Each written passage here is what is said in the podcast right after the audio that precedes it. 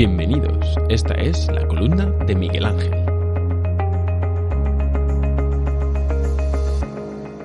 Parece que fue siglo pasado, pero fue hace solo tres años y medio que Trump se convirtió en el hombre más poderoso del planeta.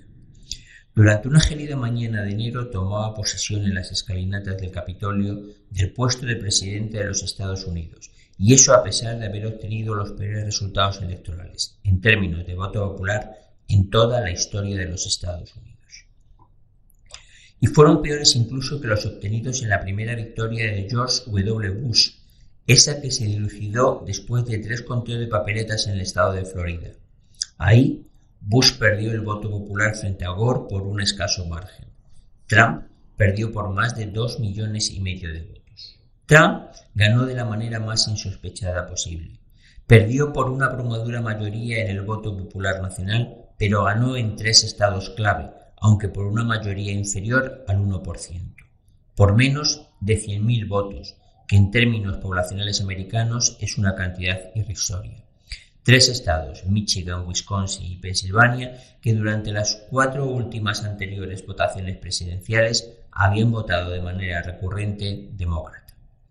En ambas elecciones, Obama, un político sin experiencia relevante previa, ganó en estos tres estados al candidato republicano por una media de más de ocho puntos. Y eso que, en al menos en la primera de las elecciones, el candidato republicano tenía todas las papeletas para ser un candidato ganador. John McCain era un héroe de guerra que fue prisionero de los vietnamitas durante mucho tiempo, un senador de prestigio y un político moderado. Así pues, podemos concluir que a pesar del problema racial del que con razón muchas veces se habla, la población blanca votó de manera mayoritaria Obama en las dos elecciones en las que éste se presentó. Y todo esto solo para explicar que el votante tipo en estos tres estados es un votante demócrata. Entonces, ¿por qué en estos tres estados ganó Trump?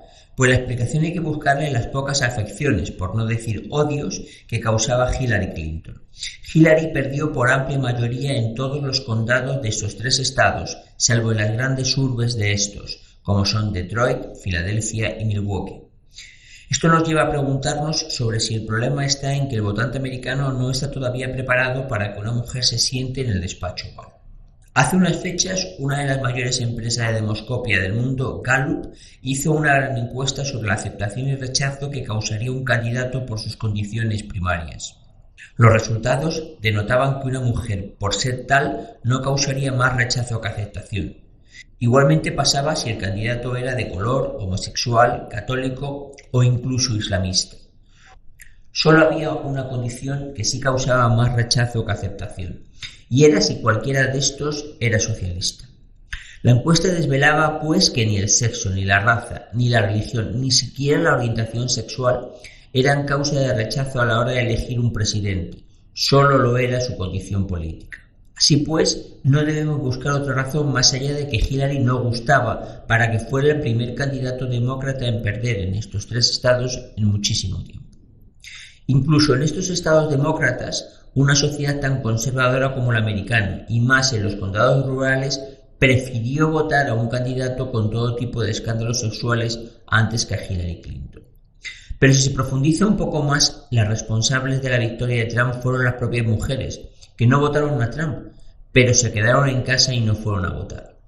Los estudios realizados con posterioridad anotaban una caída media del voto femenino en esos tres estados del 1,44%, lo suficiente para que Trump ganase. Hace un año hicimos un vídeo donde pronosticábamos que Trump perdería las elecciones y que Biden sería el candidato demócrata. Tanto este vídeo como otros relacionados con estos temas, el lector los puede ver y escuchar en nuestro canal de YouTube Orfeo Capital y escuchar en nuestro canal de podcast. La mañana posterior a las elecciones que ganó Trump, recibí múltiples llamadas de colegas que me trataban de explicar cómo iba a ser la política a seguir por la administración entrante, y al final de todas las llamadas yo replicaba lo mismo.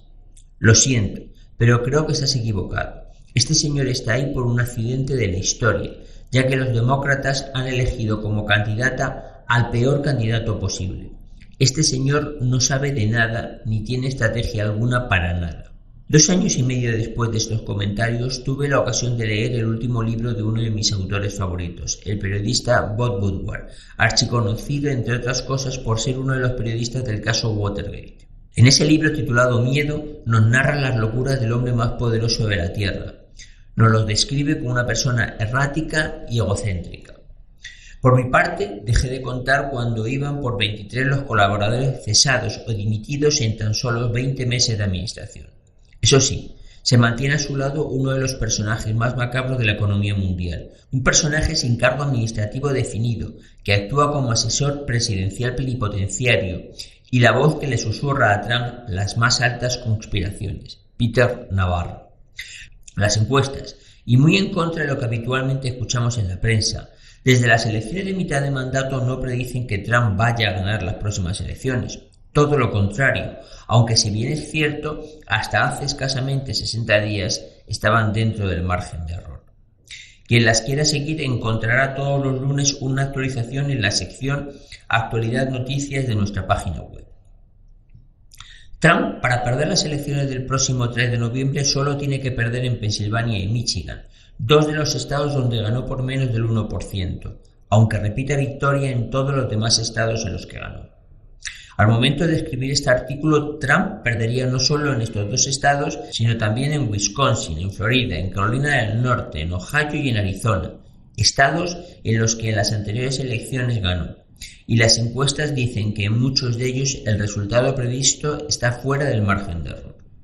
Decisiones erráticas y declaraciones explosivas en temas tan sensibles como la pandemia, el racismo o la brutalidad policial quizás no haya provocado pérdida de votos, ya que tiene una base de fieles seguidores muy estable, pero sí ha provocado que mucho votante que no pensaba votar lo vaya a hacer, pero en su contra. El sistema electoral americano es un sistema complejo y difícilmente comprensible, dado que los votos electorales que corresponden al Estado en cuestión no se asignan porcentualmente a cada candidato en función del voto recibido, sino que se le asignan en su totalidad al candidato vencedor del Estado. Mientras tanto, el candidato demócrata Biden permanece recluido en su casa del estado de Delaware viendo cómo la torre de su enemigo se derrumba. Si gana Biden, ¿qué debemos esperar? Pues depende en qué áreas. Biden es un senador veterano, con experiencia y conocimiento de Europa, pero que nadie se crea que es de izquierdas porque es la antítesis y por sus hechos se le conoce.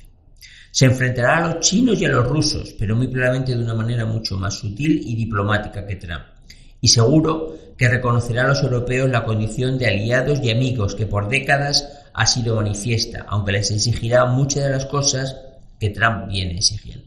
Pero mientras que hace mucho tiempo descuento que Biden será el próximo presidente, los dos últimos meses me han traído una sorpresa. Hasta entonces descontaba que el Congreso seguiría en manos demócratas y el Senado en manos republicanos, pero las últimas encuestas empiezan a cambiar las tornas en la Cámara como sabrá el lector, los senadores son elegidos por mandatos de seis años, pero la Cámara se renueva por tercios cada dos años. Con la renovación del próximo noviembre es previsible, o al menos eso dicen las encuestas, que los demócratas pierdan el puesto de Alabama, pero recuperen el de Maine, el de Colorado y el de Arizona. Así todo quedaría a expensas del resultado en Carolina del Norte. Y en todos los casos, las encuestas están fuera del margen de error.